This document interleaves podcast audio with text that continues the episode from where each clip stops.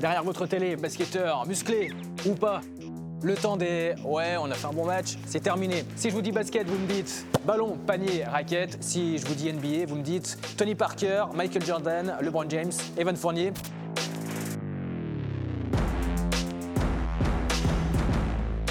La National Basketball Association, de son nom complet, c'est avant tout un show business bien rodé. En 2017, 22 millions de spectateurs sont allés voir l'un des 1230 matchs de championnat US cette année-là. Sponsoring démesuré, droit TV disproportionné, merchandising exacerbé. C'est ça la NBA, une ligue mondialisée. Exemple, le 24 janvier, Paris accueillera un match entre les Charlotte Hornets et les Milwaukee Bucks. La NBA, Ligue Afrique ou Ligue sportive, on en parle après le générique. gigante.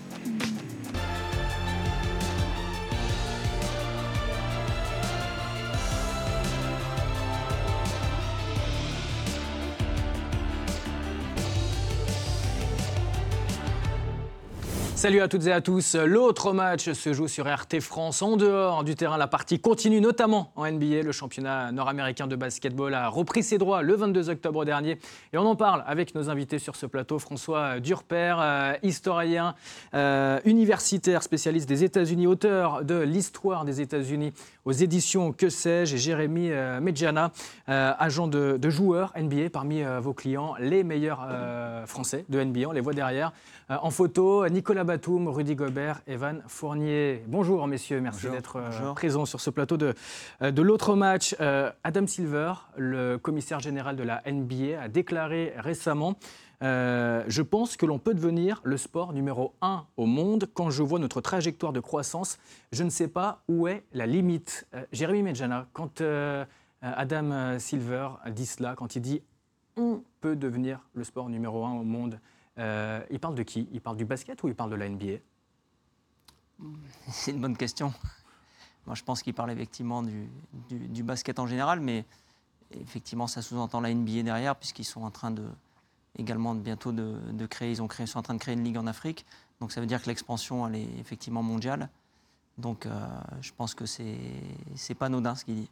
Il y aura une, ligue. Euh, euh, professionnel, effectivement, en Afrique à partir de 2020, avec 12 euh, équipes et euh, notamment Barack Obama hein, participe, participe à cela de manière active. Il ne pas partie des joueurs. il ne va, pas jouer. Il, va pas jouer François Durper, la, NBA, est-ce qu'elle peut rivaliser avec le, football, le sport roi au monde, qui, compte, qui compterait 4 milliards de, fans hein, à travers le monde? Oui, NBA ou basket, parce que effectivement, pour un Américain, il y a un pays qui s'appelle États-Unis, l'autre pays s'appelle le reste du monde. Donc la question, est-ce que c'est la NBA ou le basket? Pour eux, le basket, c'est le basket américain. Euh, ce qui est intéressant, c'est qu'il y a quand même une marge entre le football, aujourd'hui soccer, ce que les Américains appellent soccer, et le basket. Il y a plein de pays, hein, si vous regardez en nombre de, licenciés qui passent avant le basket, alors vous avez des pays, euh, regardez le hockey sur gazon par exemple, le cricket, c'est la puissance de l'ancien empire britannique avec beaucoup, beaucoup, le ping-pong, évidemment, en, Chine, il y a beaucoup, beaucoup de licenciés, là on ne peut pas rivaliser. Ce qui est important, c'est que le basket a trois atouts. Premier atout, c'est qu'il est déjà implanté de manière assez diffuse au niveau international. On joue au basket à peu près dans tous les pays du monde. Euh, la deuxième, c'est qu'il repose sur une vraie culture. Ça, c'est différent. Il y a des sports, il n'y a pas forcément une culture derrière, une culture qui plaît aux jeunes. Euh, cette culture urbaine que vous voyez euh, dans les faubourgs de, Dakar, eh bien, c'est le, le, basket et le sport de cette culture. Et puis, puis les règles sont très simples. Alors, les règles sont très simples, mais c'est quand même un peu moins rudimentaire que le football. En tous les cas, quand on dit euh, sport numéro un au monde, forcément, on pense euh, argent, on pense euh, business. On peut regarder, par exemple, mm. les, joueurs les mieux payés hein, de, NBA. Ça, c'est pour cette mm. saison les joueurs américains sans prime. On les voit ici à l'image. Numéro 1, euh, Stephen Curry des Golden State Warriors, 40 euh, millions de dollars pour euh, cette saison. Numéro 2, Execo Chris Paul et Russell Westbrook, 38,5 millions de dollars chacun. Et puis le, top 3 des, Français, ce sont vos clients, Jérémy. Nicolas Batum des Charlotte Hornets, 120 millions de dollars sur 5 ans. Rudy Gobert, Utah Jazz, 102 millions de dollars sur 4 ans. Et Evan Fournier, Magic Orlando, 85 millions de dollars sur, sur 5 ans. Jérémy, quand on voit ces, chiffres mirobolants, stratosphériques même, j'ai envie de dire, on, se dit jusqu'où ça va aller quand on sait que le salary cap prochainement va même augmenter. Effectivement, après, la NBA s'est organisée de sorte à ce qu'il y ait une répartition qui soit de plus en plus logique entre les joueurs, les propriétaires et, et la NBA elle-même. Euh, il y a ce nouveau contrat TV qui a été signé à 3 ans, qui est passé de 900 millions de dollars à 2,7 milliards annuels pendant 9 ans, donc garanti pendant 9 ans. Donc euh, aujourd'hui, les salaires vont continuer à monter crescendo pour en tout cas les bons joueurs et les très bons joueurs, bien sûr. Euh, vous parlez de nos joueurs. Moi, je pense que dans ces joueurs-là, chez nous, ils sont susceptibles à signer encore de, plus gros contrats dans, un, dans un avenir très proche. Donc, effectivement, ce sont des chiffres faramineux, mais ça répond aussi à une logique de, répartition. Donc euh, pour les joueurs, euh, c'est normal. Quand vous dites des prochains joueurs vont signer des, gros contrats encore plus mirobolants, lesquels? Les... les joueurs qui sont plus jeunes, comme euh, Rudy et Evan par exemple, on les a cités. je pense qu'ils sont susceptibles très rapidement de signer des contrats encore plus importants. voilà. Après, il faut savoir que la NBA, c'est la ligue la plus rémunératrice au monde, la ligue sportive la plus rémunératrice. Il n'y a pas d'équivalence salaire moyen. Je pense qu'il doit être aux alentours des 7 millions annuels par joueur pour 450 joueurs, donc faites l'addition. Euh, François, mm. quand euh, on, pense à ces salaires mirobolants, forcément on pense à l'américain moyen. Qu'est-ce qui se dit l'américain moyen de tout ça? Il rêve. Est-ce qu'il y a la, la mentalité comme la mentalité française euh, où par, par moment les, riches, les riches dérangent? Est-ce que là c'est la même chose? Non, pas du tout. pour donner une image, le riche dans la mentalité française, issu de la Révolution, de, cette passion d'égalité. Le riche, c'est celui qui fait que moi je suis pauvre. En tout cas, qui fait que moi je ne suis pas aussi riche que lui. Et on pense tout de suite égalité répartition des richesses. Aux États-Unis, c'est pas du tout ça. Le riche, quand je regarde le riche, je me dis c'est celui que je, je voudrais devenir. Donc c'est pas du tout le même rapport aux riches. Euh, regardez par exemple un Trump qui fait campagne c'est un homme d'affaires, il fait campagne dans le Midwest, il voit un ouvrier blanc et, l'ouvrier blanc se dit pas oh là là, celui-là me pique mon argent. Il se dit là, j'aimerais devenir Donald Trump. Euh, ou j'aimerais devenir euh, Stephen Curry, j'aimerais gagner autant d'argent que lui. C'est pas du tout euh, le même. alors il y a la passion de l'égalité, mais c'est l'égalité des chances. Et, là, pour le coup, en sport, il y a une égalité des chances parce que celui qui travaille beaucoup, il peut y arriver. Il y a un américain social. Oui, et c'est en sport et c'est en NBA que ça fonctionne parce que le rêve américain ne fonctionne pas. Il fonctionne pas si on regarde la notion d'ascenseur social, puisque c'est un des pays au monde où vous avez une ligne très...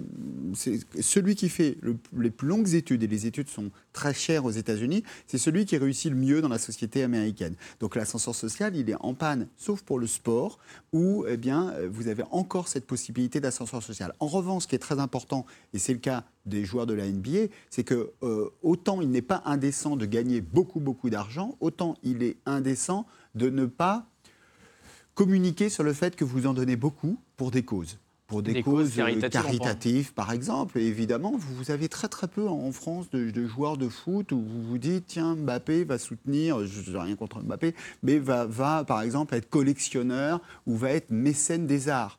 Il est peut-être d'ailleurs, je dis ça. Mais... Le LeBron James, euh, derrière vous, il a créé une école. On sait que Tony Parker également a créé une école euh, dans la région lyonnaise, hein, mm Oui, tout à fait. Il a monté une académie. Et c'est vrai que LeBron James a, mène énormément d'actions. Euh, Maintenant, je pense que c'est aussi proportionnel, euh, évidemment, aux moyens qu'il a, mais aussi à l'envie qu'il a, parce que c'est vrai que nous, c'est ce qu'on fait aussi, c'est notre rôle, de motiver nos joueurs, mais c'est vrai que c'est mieux quand ça vient d'eux, que c'est naturel, euh, de mener un maximum d'actions caritatives, parce que quand on gagne autant d'argent, il bah, faut savoir effectivement rendre vous parliez euh, de, l'argent des droits télé tout à l'heure. Euh, les, chiffres, on peut quand même euh, les rappeler, hein, puisqu'ils sont quand même mirobolants. On a dit c'est 24 milliards de, dollars sur 9 ans, 2,7 milliards de dollars par an pour ESPN et TNT, les deux chaînes américaines. Puis il y a mmh. aussi les, autres hein, chaînes à l'international également. Et puis il y a aussi le, sponsoring, c'est plus d'un milliard de, dollars sur, sur l'année. Mmh c'est vrai que c'est, euh, énorme. Euh, derrière, on se dit, est-ce que la NBA euh, fait vivre également, directement ou indirectement, des personnes aux États-Unis? Bien sûr. Y a, je crois que quand on a démarré en NBA avec mon associé, on s'est vite rendu compte que rien qu'au bureau marketing, il y avait 1000 personnes, je crois plus de 1000 personnes qui travaillaient juste sur la cellule marketing de la NBA.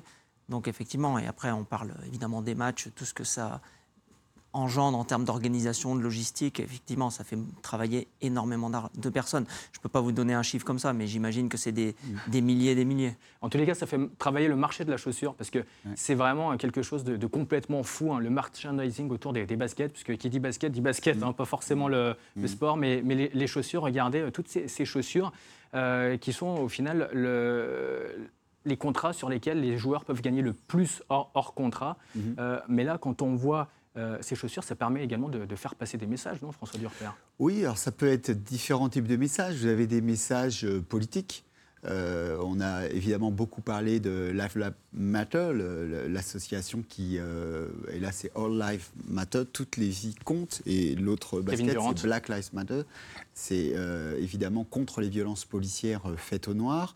vous avez eu aussi des baskets, sur, il y a un joueur de la RDC qui avait des baskets unité.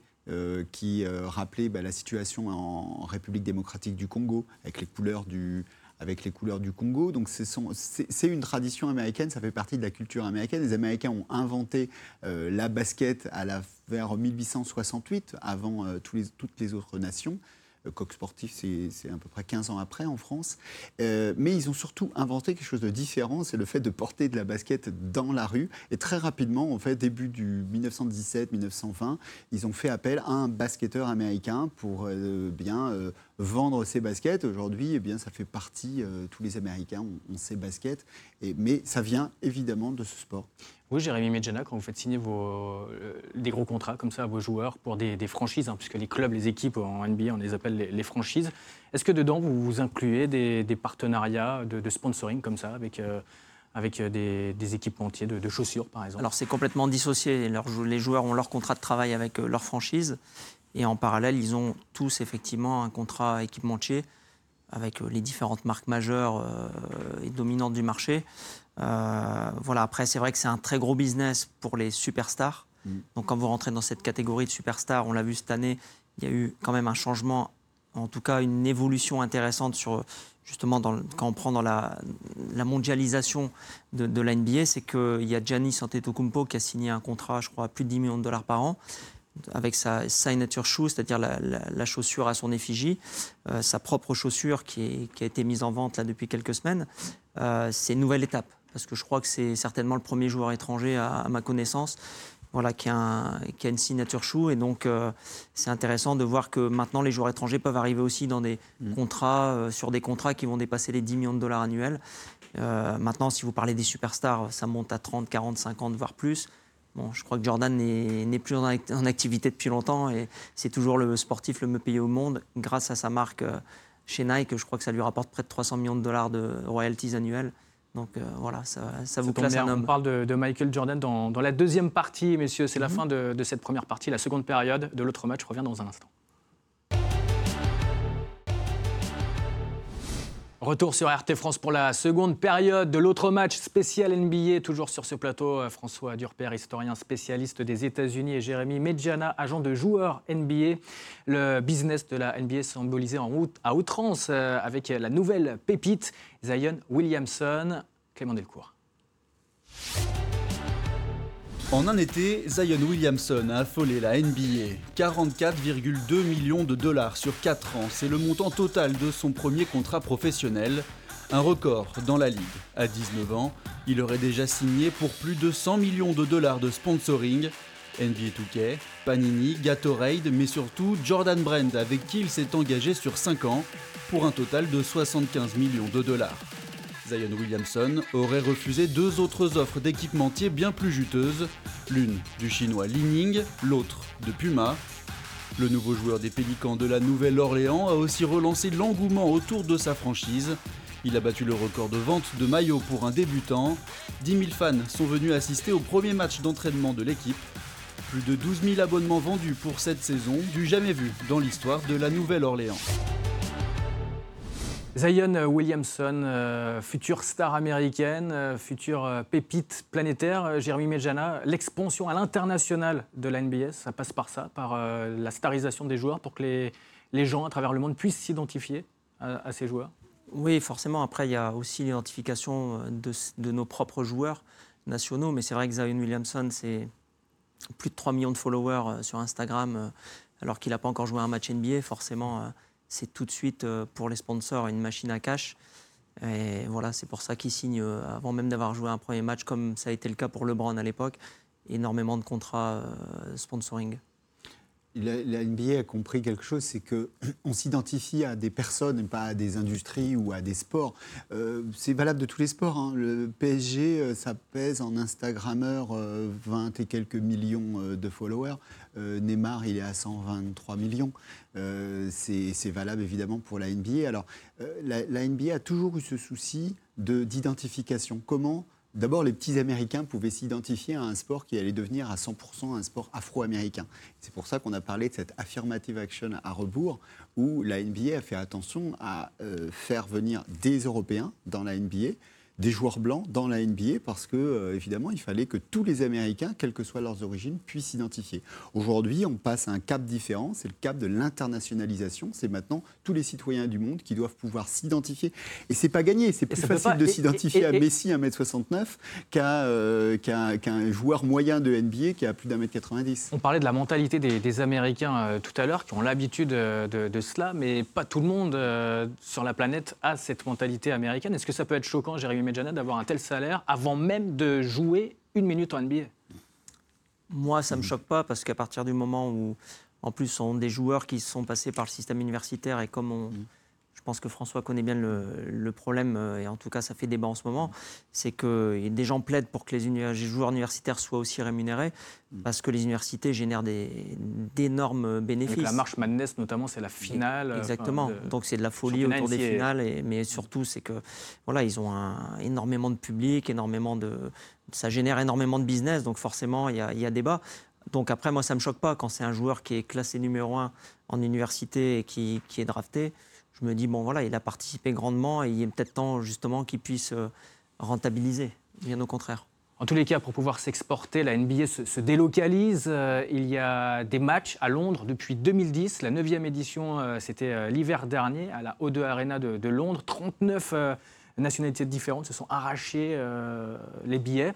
Évidemment, c'était à guichet fermé, un match entre les Knicks et les Wizards. Et le 24 janvier, à Paris, il va y avoir un match à Bercy, à, l'accord euh, Hotel Arena, entre les Charlotte Hornets de Nicolas Batum, votre client, et les Milwaukee Bucks de Yanis euh, Antetokounmpo.